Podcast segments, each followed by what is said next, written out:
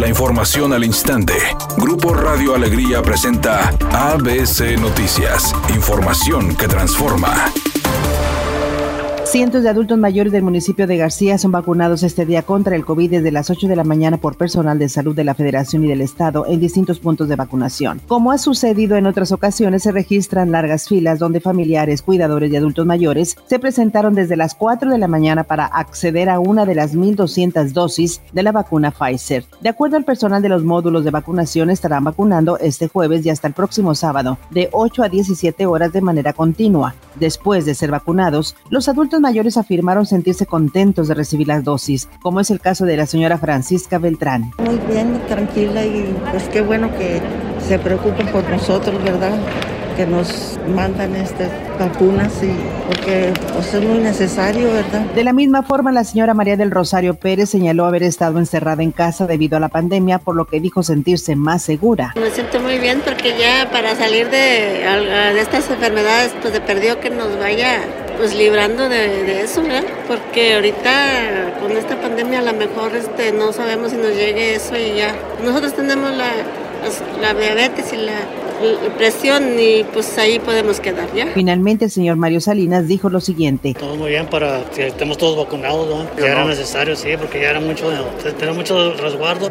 La Secretaría de Hacienda y la Comisión Nacional Bancaria y de Valores elaboraron una guía para que los bancos puedan detectar movimientos inusuales de dinero de candidatos, dirigentes de partidos y líderes sindicales, así como de sus familiares y colaboradores cercanos. El propósito es combatir el uso de recursos de procedencia ilícita en el proceso electoral. Incluso la unidad de inteligencia financiera ya investiga a 10 candidatos de diversos partidos. Editorial ABC con Bernardo Pérez. Desde el otro lado del mundo llegaron noticias que sientan un importante precedente para acotar el inmenso poder de empresas como Facebook y Google. El gobierno australiano llegó a un acuerdo con las compañías para que le paguen a los medios locales una cuota por el contenido que generan y que circula en sus redes. A pesar de los amagues de Facebook, que llegó incluso a bloquear las noticias en ese país, la estadounidense finalmente cedió. Este es un gran punto de partida para un cambio que ya urgía, que ambas empresas paguen a quienes generan el contenido que ellas por años han explotado económicamente. La actividad de los octavos de final de ida de la UEFA Champions League terminó este miércoles por la tarde. Todo esto luego de la victoria de 1 a 0 del Real Madrid sobre el Atalanta y del Manchester City por 2 a 0 sobre el Borussia Mönchengladbach. Un dato curioso de esta ronda de ida de los octavos de final es que todos los equipos visitantes ganaron sus respectivos compromisos.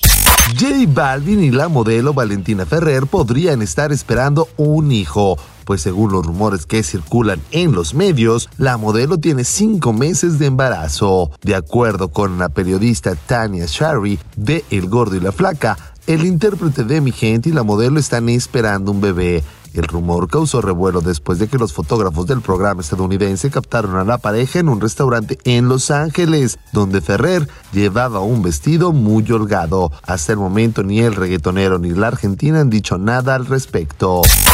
En este momento se registra un accidente en la avenida Los Ángeles y Félix U. Gómez en el municipio de San Nicolás. No se reportan lesionados, pero sí hay tráfico lento. La velocidad estimada de avance es de 30 kilómetros por hora. Tómese su tiempo. Otro choque se reporta en la avenida Gonzalitos en dirección de norte a sur, a la altura de Paseo de los Leones en el municipio de Monterrey. Maneje con precaución, hay tráfico lento. Mientras tanto, se reporta otro accidente en la avenida Universidad en dirección de sur a norte, a la altura de la calle Porfirio Díaz en el municipio de San Nicolás. La velocidad estimada de avance es de 30 kilómetros por hora. Sea paciente recuerde siempre utilizar su cinturón de seguridad y respetar los señalamientos de tránsito. Informó Uriel Vélez que tenga una excelente tarde.